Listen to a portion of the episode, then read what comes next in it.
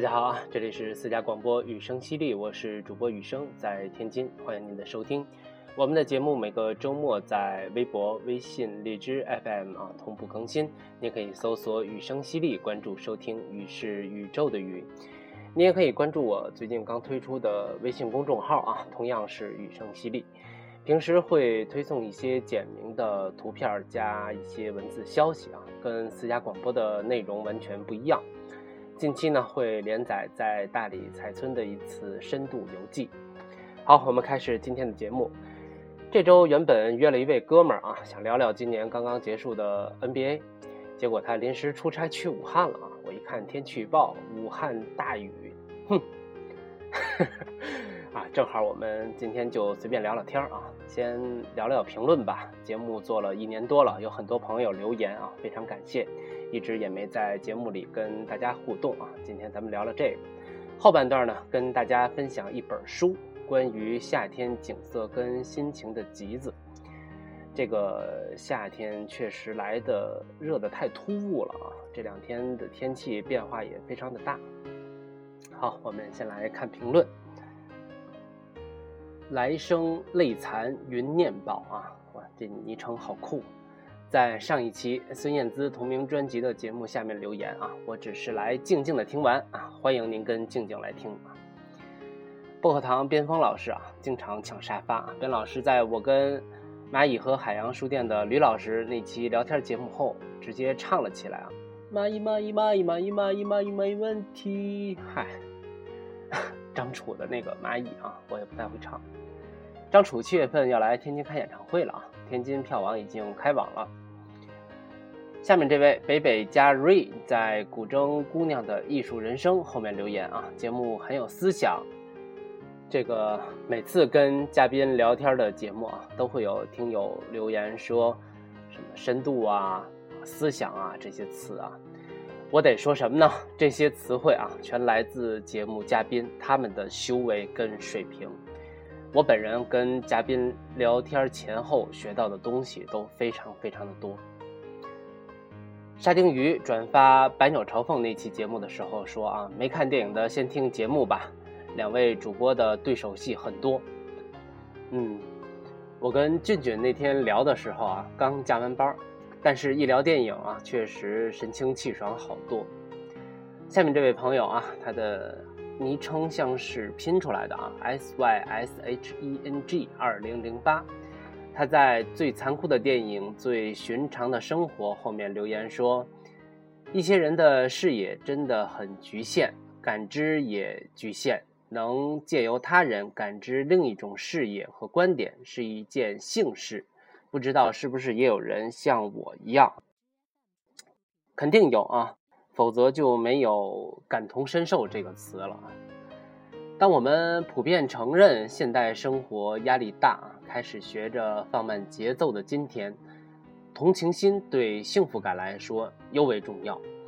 啊，这个同情心不是怜悯的那个意思啊，是相同的情感心理。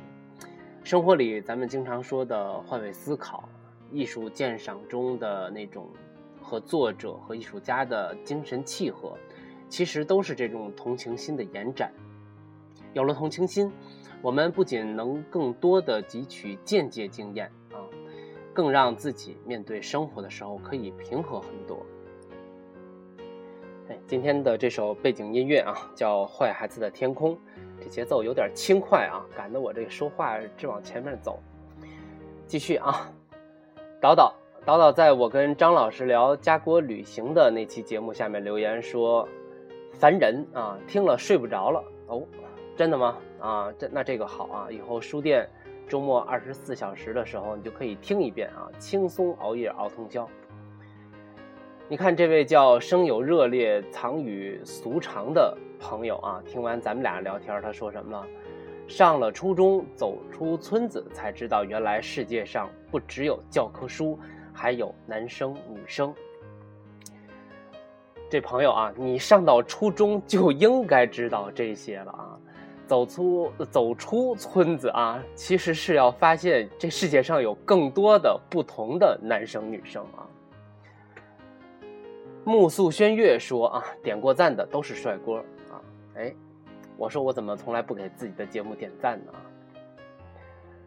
下面这位朋友 Red Ball Tie，听完《纯真年代》，他留言说感谢分享，很真诚啊，不客气啊，真诚是生活里应该的啊，不用感谢。您要是遇到了不真诚的啊，就原谅他就可以了。LBC 说夜里听特别有感觉，大家觉得呢？哇，雨声淅沥啊，就是陪伴大伙在午夜安静入睡的节目啊。不过您这个问法让我仿佛置身大 V 的层级啊，有些激动啊。大家觉得呢？其实下面并没有人回应您。啊，狂奔的猫咪说啊，求主播的公众号啊。刚才节目开始的时候说了啊，咱不啰嗦了啊。呃，L I N。二六八零七五七在春节之前话已未的节目下面说啊，来过了，然后贴了一个红嘴唇啊，好吧，我看了一下啊，这位资料显示来自合肥的十七岁男孩啊，含着泪走着路啊，在我跟将军聊读书郎的艺术范儿生活下面留言啊，流氓不可怕。就怕流氓有文化啊！您慧眼啊，应该说慧耳啊，通过无线就听出来将军本色了。Like 一三一四天平说，路上刚刚听完，哎，不管是路上还是枕边啊，只要陪您度过一些碎片时间，就算是咱们的一段缘啊。名字都被谁取了？在那些不会遗忘的 TVB 主题曲下面留言。声音好美，谢谢啊！不照镜子的时候人更美。王世田在纪念黄沾先生的节目下留言：对人性的弱点有清醒的认识，但要相信真诚的爱情，对爱情永远怀有单纯的向往。说的真好。不过我我记得纪念黄沾先生的那期是是一期音乐节目啊，没提爱情的事儿吧？可能就是随便找个地方要把。话说出来啊，好吧，我们都有这样的时候啊，非常高兴您来了我这儿，加油！好，咱们用了很短的一段时间啊，把一部分朋友们的留言啊听念了一下啊，呃，还有很多只留下一些表情的朋友们啊，都非常感谢啊，非常感谢。虽然文科生还没弄明白怎么把节目推送给更大的平台啊，但是庞大的点击量并不是我最为看重的。跟首要追求的节目有内容啊，交流有质量，才是一个媒体啊，或者说你玩这个玩具存在的核心的支撑。咱们且行且珍惜。呃，下面咱们听首静心的歌啊，休息一下。呃，后面呢聊一本关于夏日风情的作品集。这歌是郑钧的《温暖》啊，写的非常好，郑钧演绎的也非常棒，非常静心，夏天听啊。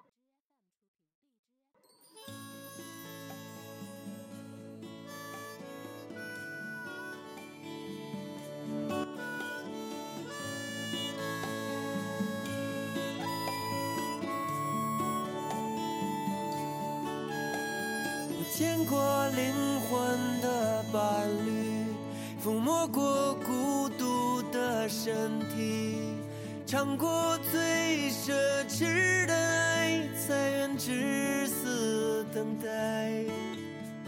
我爬过沙漠去看青海，金色的油菜花正开，风中音乐传来。真正深刻，心中腾起解脱的欢乐。我愿，我愿把自己点燃，生于最冷的，我的名字。叫温暖。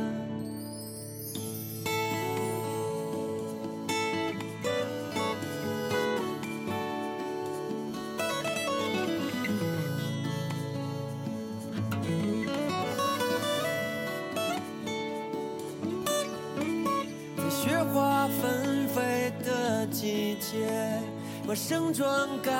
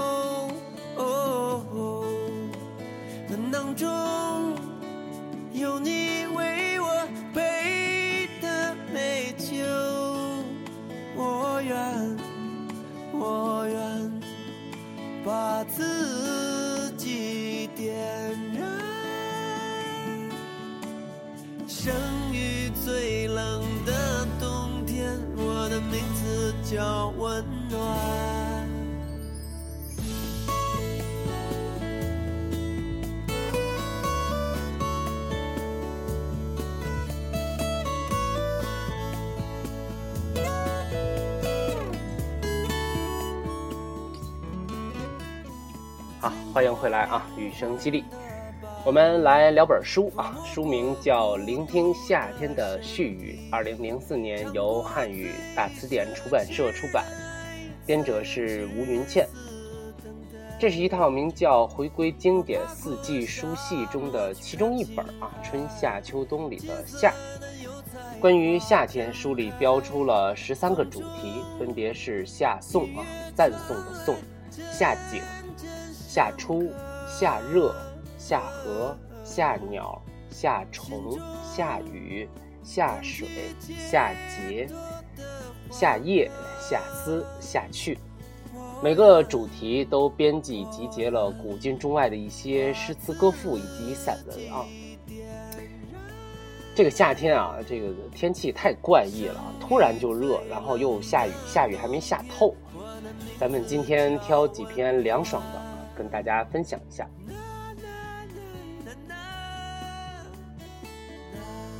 全书的第一个主题《夏颂》的第一篇文章，选取了曹丕的《夏日诗》，有点总领全书的意思啊。咱们读读：夏时饶温和，避暑就清凉。比作高阁下，言宾作明昌。弦歌随风立，兔语含徽裳。佳肴重叠来，真果在一旁。棋局纵横陈，博弈双河扬。巧酌更胜负，欢美乐人肠。从朝至日夕，安知夏日长？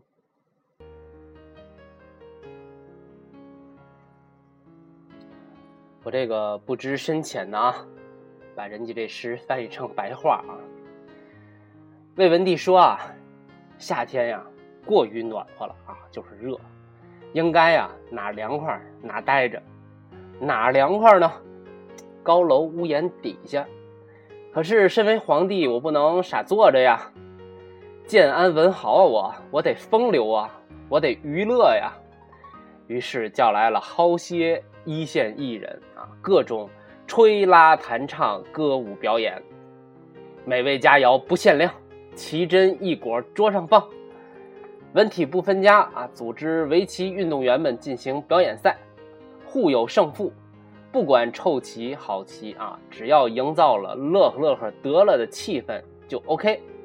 这一天从早上一直 happy 到晚上啊，都没觉得夏景天的天儿长。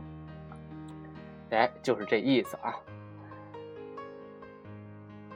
三国时候的世家大族们啊，暑天娱乐可能也就这意思了啊，无外乎吃喝玩乐。旅行他们能去的地方有限啊，大理去不了，诸葛亮跟孟获在中间挡着呢啊。西湖庐山也没戏，孙权站着。所以你看啊，还是祖国统一好吧啊！像我这种没有护照的人啊，自由行比曹丕方便多了。太贫了啊！夏天最大的特点就是热啊！我们来读一首书里选取的北宋诗人王令专门写暑热的七言律诗：暑旱苦热，清风无力徒得热，落日灼翅飞上山。人故已惧江海竭，天气不息河汉干。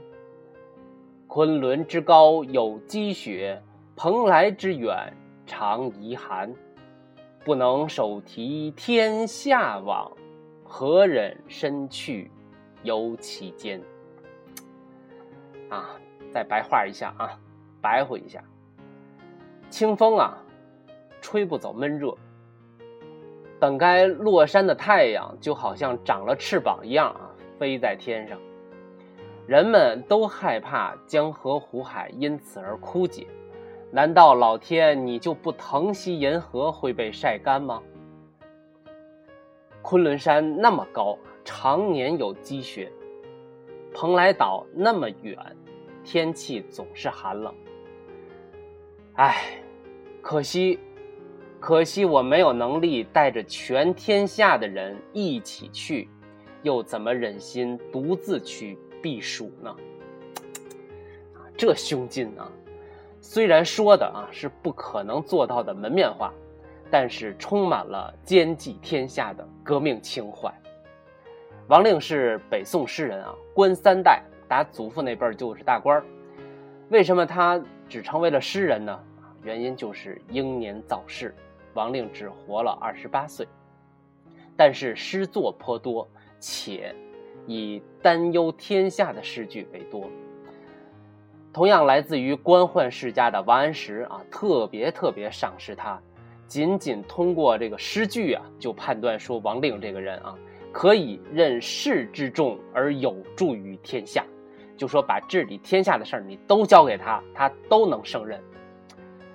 的确啊，昆仑山巅，蓬莱仙岛啊，我要不能带着你们去，我绝对不自己去。看老百姓听了这样的官说的话啊，多欣慰！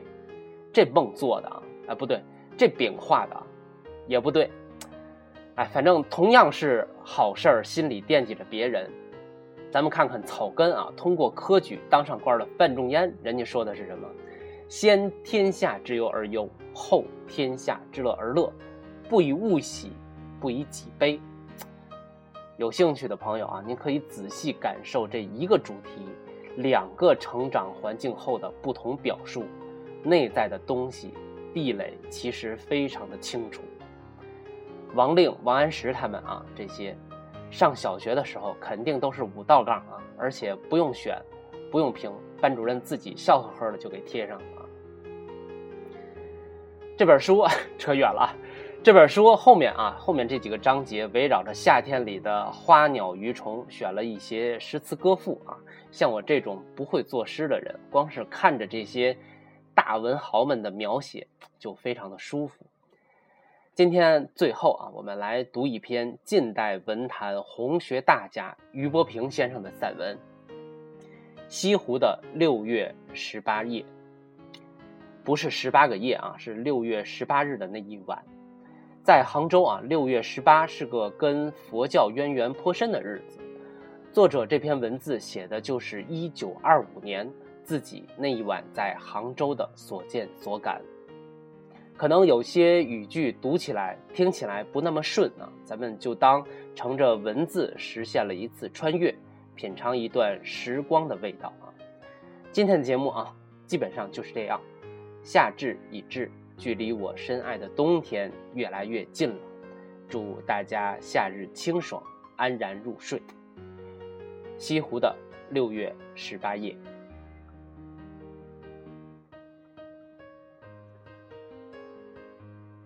西泠桥畔依然冷冷清清的。我们坐了一会儿，听远处的箫鼓声，人的语笑都迷蒙疏阔的很。顿遭逢一种奇迹，迥异我们先前所期待的了。偶然有两三盏浮漾在湖面的河灯飘近我们，弟弟妹妹们便说：“灯来了。”我瞅着那灵瓶摇摆的神器，也实在可怜的很呢。后来有日本人丹的广告船，一对一对带着成列的红灯笼。沉甜的空大鼓，火龙般的在里湖外湖间穿走着，似乎抖散了一堆寂寞。但不久，映入水心的红意越荡越远越淡。我们已没有船赶他们不上，更添许多无聊。淡黄月已在东方涌起，天和水都微明了，我们的船尚在渺茫中。月儿渐高了，大家终于坐不住，一个一个的陆续溜回鱼楼去。H 君因此不高兴，也走回家。那边倒还是热闹的，看见许多灯，许多人影子，竟有归来之感。我一身尽是俗骨吧。嚼着方才亲自买来的火腿，咸得很，乏味乏味。幸而客人们不久散尽了，船儿重系于柳下。时间虽不早，我们还得下湖去。我鼓起孩子的兴致来，我们去，我们去吧。红明的莲花。漂流于银碧的夜波上，我们的华子随着他们去。其实那时的河灯已零零落落，无复方才的盛。放的灯真不少，无奈抢灯的更多。他们把灯都从波心里掘起来，摆在船上明晃晃的，方使踌躇满志而去。到逐尽灯昏时，依然是条怪蹩脚的华子，而湖面上却非常寂落，这真是煞风景。摇摆，上三潭映月。西湖的画舫不如秦淮河的美丽，只今宵一律装点以温明的灯饰，嘹亮的歌声。在群山护拥、孤月中天、上下迎澈、四顾空灵的湖上，这样的穿梭走动也觉别具风致，绝不弱于他的姊妹们。用老旧的笔况，西湖的夏是林夏之风，秦淮河的是闺房之秀，何况秦淮河是夜夜如丝的。在西湖，只是一年一度的美景良辰，风雨来时，还不免虚度了。公园码头上，大船小船挨紧着，岸上石油灯的苍白芒角，把其他的灯姿和月色都逼得暗淡了。我们不如别处去。我们俯下船时，远远听到那边船上正缓歌《男女懒画眉》。等到我们船靠近来，早已歌阑人静了。这也很觉惆怅。我们不如别处去。船渐渐地向三潭映月滑动了。中宵月华皎洁是难于言说的。湖心悄而冷，四岸飘动着歌声人语，灯火的微芒合拢来，却晕成了一个繁热的光圈围裹着它。我们的心也因此不落于全寂，如平时夜饭的光景，只是伴着少一半的兴奋，多一半的惆怅。软软的跳动着，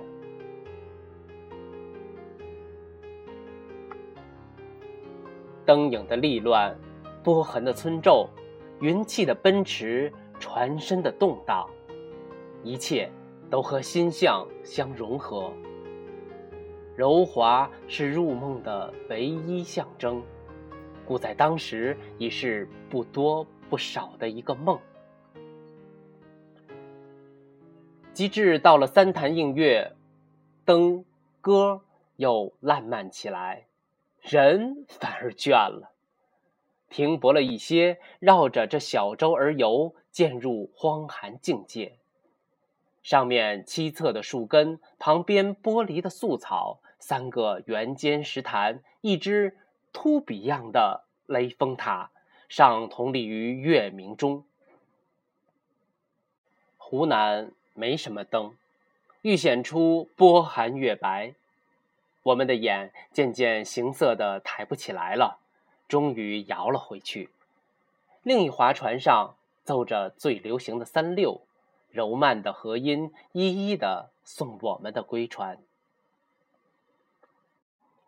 记得从前 H 君有一段句是“摇灯出树明如是”，我对了一句“卷桨投波觅过行”。虽不是今宵的眼前事，一用却也正好。我们转船，往灯火的丛中归去。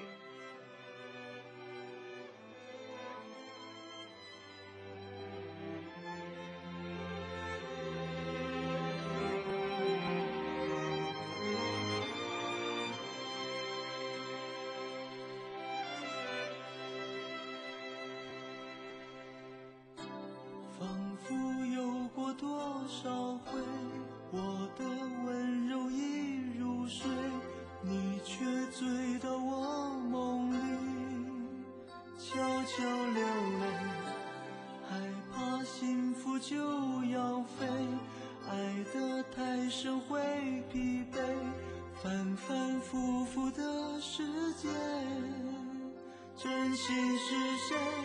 你的明天会很美，放心睡吧，小宝。